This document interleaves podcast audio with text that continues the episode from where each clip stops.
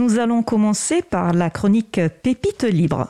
Pour sa première chronique de la saison 6, Jean-Christophe Becquet va nous parler de Datagir, une initiative de l'ADEME pour apporter l'information environnementale au plus près des citoyens. Jean-Christophe est au téléphone avec nous. Ravi de te retrouver pour cette nouvelle saison de Libre à vous. À toi la parole. Bonjour à toutes et à tous. Je voudrais d'abord saluer la réactivité de l'équipe Centipède. Dans ma dernière chronique, consacrée à ce réseau libre de géolocalisation centimétrique, je les interpellais sur la licence de leur documentation.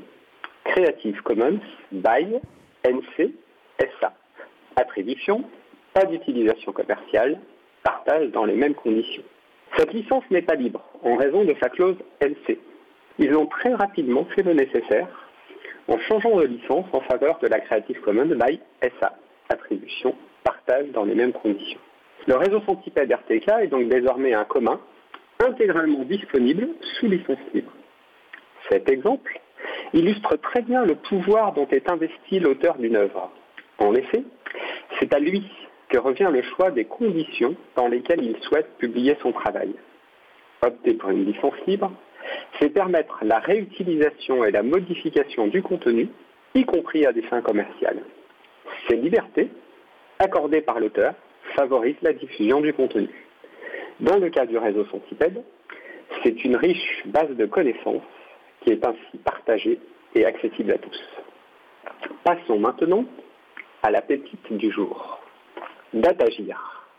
Une ressource libre que l'on doit à l'ADEME, l'Agence de la transition écologique.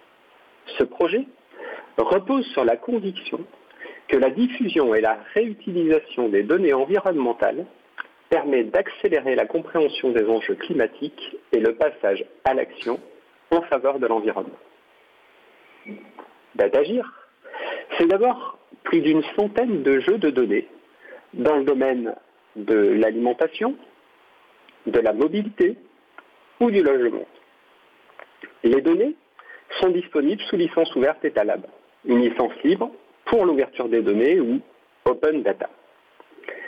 Citons par exemple Arboclimat, une base de données d'arbres destinée à guider les personnes en charge de l'aménagement et de l'environnement dans le choix des essences à implanter selon leur capacité à stocker le carbone, leur impact sur les îlots de chaleur urbains, la résilience de l'essence, leur intérêt pour la biodiversité, leur impact sur la qualité de l'air et leur potentiel allergisant. On trouve aussi Elecdom, qui donne les courbes de charge journalière de consommation électrique par type d'appareil de 100 logements représentatifs du parc français.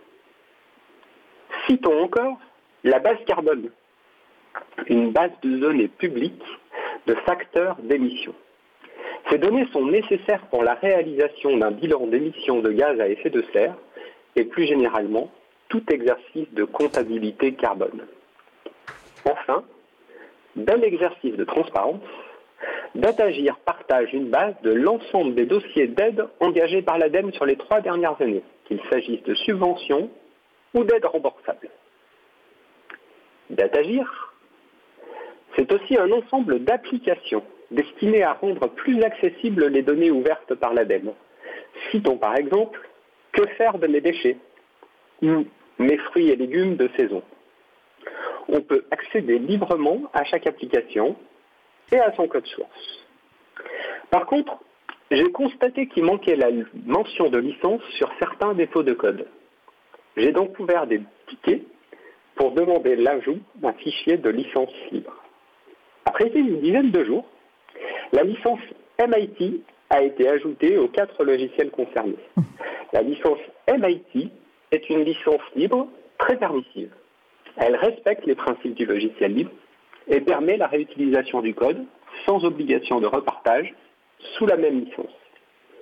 Cet exemple illustre encore une fois que la licence est une composante indispensable pour parler d'une donnée libre ou d'un logiciel libre.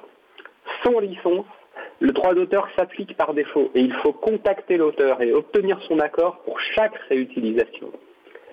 C'est contre-intuitif, j'en conviens, car on est tenté de se dire que si un contenu est publié sur Internet, c'est pour qu'il soit diffusé. Mais ce n'est pas ainsi qu'est conçue la loi. Je trouve que Datagir est une illustration parfaite de comment des données et des logiciels libres peuvent aider à changer les comportements.